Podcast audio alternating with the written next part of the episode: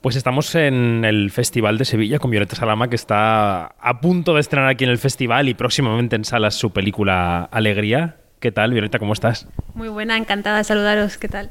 Bien, bien, bien. Hablamos de una película que, mm, que, se presenta en sociedad aquí en Sevilla, que como digo llega a las salas y que representa tu primer proyecto cinematográfico. Y una pregunta que, que, solemos hacer a los directores y las directoras que consiguen estrenar un primer largo en salas, que es una proeza hoy en día, es cómo podrían resumir todo lo que ha costado llegar hasta el día del estreno en la cartelera.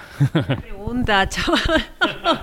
Joder, no es la primera pregunta que te suelen hacer, ¿eh? pero, pero está muy bien porque además es el equilibrio ese entre ser alentadora ¿no? y decir es posible, se puede, y decir, bueno, hay mucha frustración por el camino también.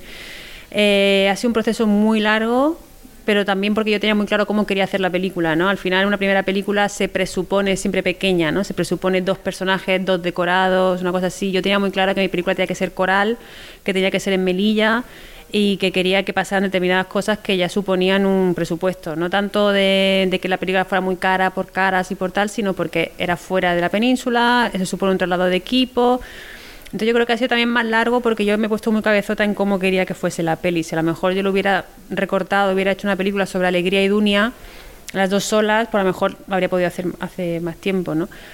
Pero respondiendo de lo que me preguntas, eh, es frustrante, pero al mismo tiempo, eh, cuando llegas aquí, no puedes evitar sonreír de oreja a oreja de decir, está pasando. O sea, ha sido un camino largo. Eh, que ha supuesto pues muchos sacrificios también personales, mucha conciliación familiar, pero estar aquí hoy es no poder dejar de sonreír y decir algo hemos hecho bien porque hemos llegado hasta aquí, entonces ya eso es bastante. Y esa frustración y esos sacrificios, para que quien nos escucha lo entienda, eh, tiene que ver con, evidentemente, conseguir la financiación para la película, que es a la vez un proceso de construcción constante de confianza en ti, ¿no? Eh, de, que, de, que, confíen en ti unos determinados actores para que el proyecto esté un poco avalado por unos nombres, que confíen en ti unos señores que van a poner esa película en los cines para que piensen, bueno, esto puede hacer dinero. Es, es, es suena agotador. Sí, sobre todo porque hay una lagartija que se muerde la cola, ¿no? Y es como decir, es tu primera película, pero tienes que demostrarnos algo. Y es como, bueno, es mi primera peli. O sea, vengo a demostrártelo aquí. Pero tienes que haber hecho cortos o tienes que haber hecho algo. Yo no había hecho cortos. Yo venía a trabajar en la industria de dirección y de script. Entonces yo lo que conocía la industria muy desde dentro, pero no había hecho un corto, ¿no? Entonces esas cosas de decir, tienes que confiar en mí, es más difícil. Pero al mismo tiempo todo el mundo te dice, ¿no? La primera peli es la, es la fácil de levantar, la difícil es la segunda. Y ¿cómo puede ser? Pero si me estáis diciendo que lo que hace falta es enseñaros lo que yo puedo hacer. Si ya lo enseñado en la primera, ¿por qué la segunda me dice? Ah, no, porque luego hay otros factores, ¿no? Y es que la financiación, los puntos, todo como sistema, cómo funciona el sistema, hace que una primera película esté más promocionada que una segunda película en la que ya has tenido que demostrar algo. Lo que quiero decir es que al final siempre va a haber un hueco en el que o encajas porque ha tocado ese año que encaje esa película o, no hay más. O sea, ya no diría tanto que es el talento, el trabajo, el tal, sino que son las circunstancias de cada año. ¿Cuántas películas se han presentado? ¿Con quién compites para los puntos?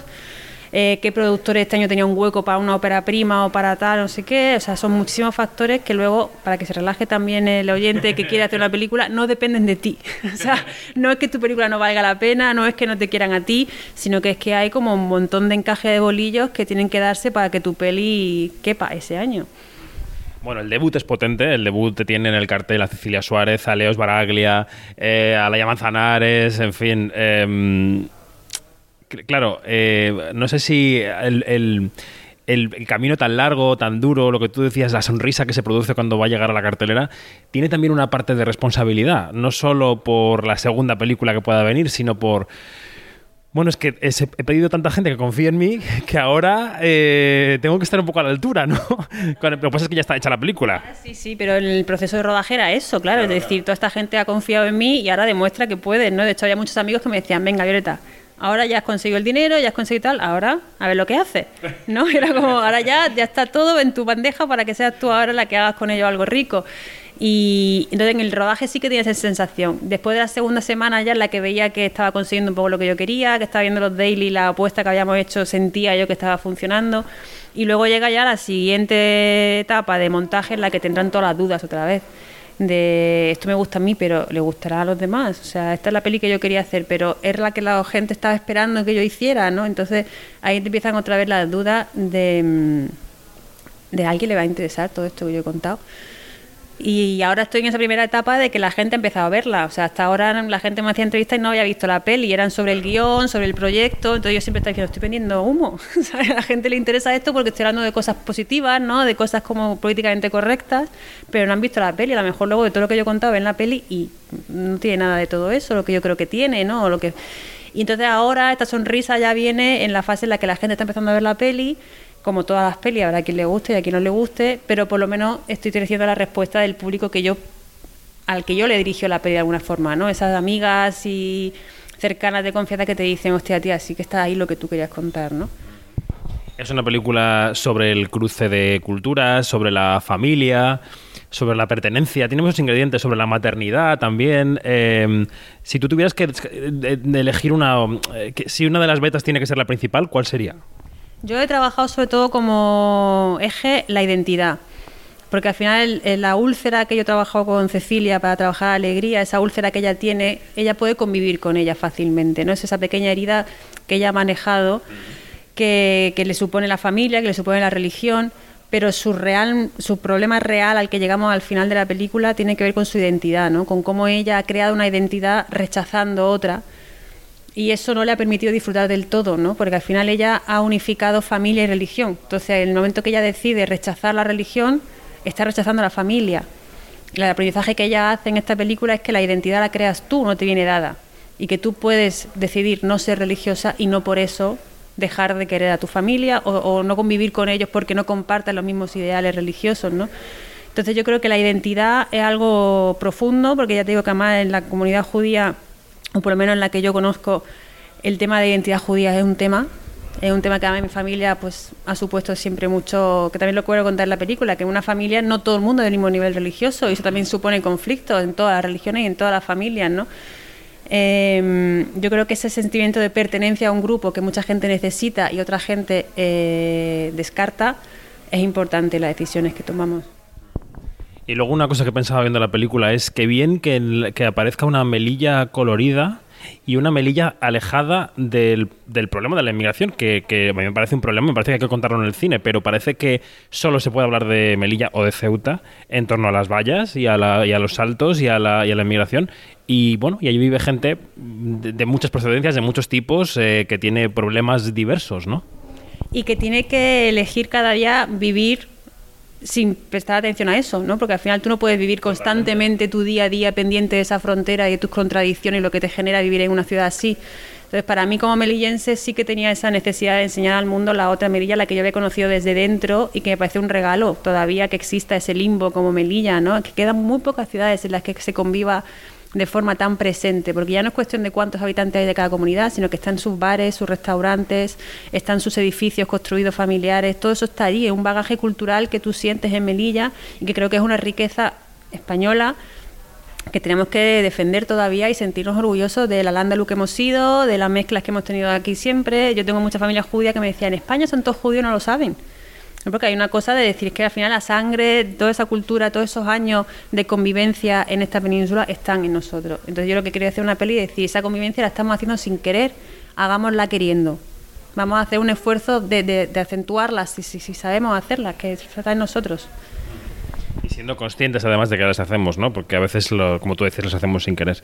Eh, bueno, pongámonos el día del estreno, el día del estreno o el día post-estreno, el día siguiente, que tú ya empiezas a tener cifras de taquilla, que hoy está fatal, la verdad, la taquilla, quiere decir que no, no, no, hay que engañarse, efectivamente, porque la situación es complicada para el cine, pero bueno, que te, que te pongas a, preparar ya o a pensar en la segunda película, en esa película tan difícil. ¿Qué, por dónde te gustaría que fuese tu carrera como cineasta a partir de Alegría? Porque como tú decías, has trabajado como ayudante de dirección, como script, ahora eres directora guionista. Em, ¿qué, te gustaría hacer en los próximos años? ¿Por dónde te gustaría que fuera el río si todo dependiera de ti, no? Pues me encantaría hacer películas diferentes, o sea, que, que, no sea... Lo hablaba con Martín Cuenca hace poco, que él me decía, amor, es que yo toda mi carrera parece que llevo tan, y llevo cinco películas, o sea, como que estamos acostumbrados a Los directores antiguamente tenían 20, 30 películas en su carrera y parece que en España alguien que lleva mucho como Manolo lleva cinco o seis. O sea, no es tan fácil, ¿no? Eh, hacer una película, un director la hace cada tres años, cada cuatro años, luego hay cosas excepcionales de alguien que hace una peli al año, pero son muy pocos.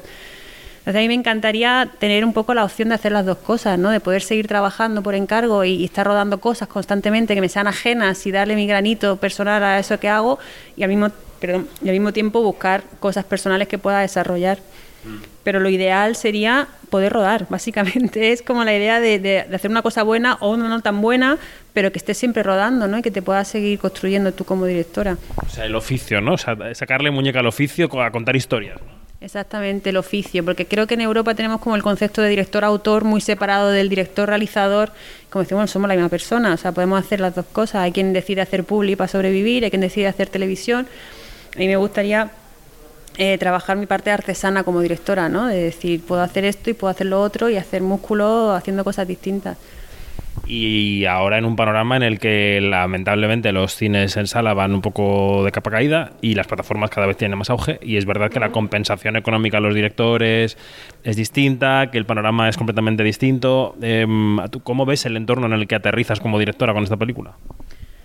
Pues creo que está en un momento de cambio profundo, ¿no? Porque a mí cada, eh, cada entrevista siempre hay una cosa de cómo te ha ayudado ser mujer para levantar esta película, qué tal. Y yo decía, bueno, yo sido mujer toda mi vida, que decir, yo no he notado ese cambio, lo que lo ha hecho ha sido la sociedad, ¿no? Que parece que ha abierto esa puerta.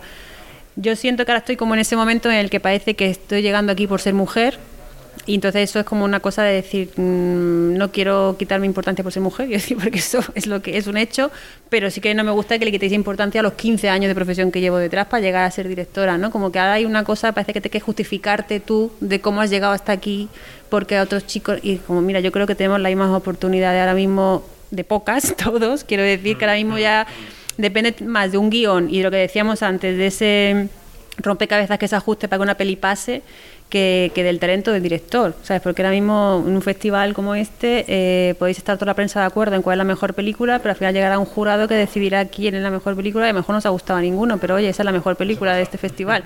Eso pasa, entonces quiero decir, al final el director, el trabajo del director, autor, no es una cosa como súper definida de bien y mal, el realizador parece que sí, ¿no? Es como esto está bien o esto está mal me gustaría unificar esas dos figuras, ¿no? Y al final que tú puedas decir ser autor o ser realizador, porque pues puedes, porque tienes ese oficio para poder elegir una cosa u otra.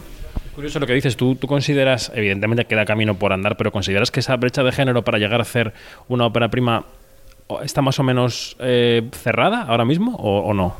Bueno, creo que nos han ayudado con las cuotas, porque creo que esa es una ayuda que nos ha hecho falta y que, y que yo desde luego agradezco pero lo que no me gusta es luego como la condescendencia, ¿no? De cómo ha habido esa cuota, te la han dado y por eso estás aquí. Es como, no, bueno, han, hecho esa cuota para que entremos al, al, al, en el bombo. ¿no? En el bombo, exacto. Es que si no, lo que no pasaba es que no entrábamos al bombo. Pero una vez que estás en el bombo, yo quiero pensar que nos han cogido todos por igual, que al final es decir, no vamos a coger pelis malas de mujeres porque sean de mujeres.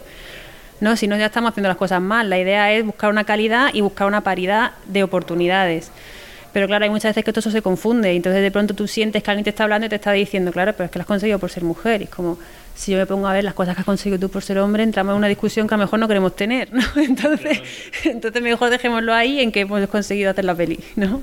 Bueno, pues es una conversación con Violeta Salama que estrena Alegría, su primera película, que ha costado mucho, como nos ha contado, y que está pasando por el Festival de Sevilla, donde todavía no sabemos eh, cómo irá, pero bueno, las primeras reacciones son buenas, así que Violeta, enhorabuena por la peli y suerte. Muchísimas gracias.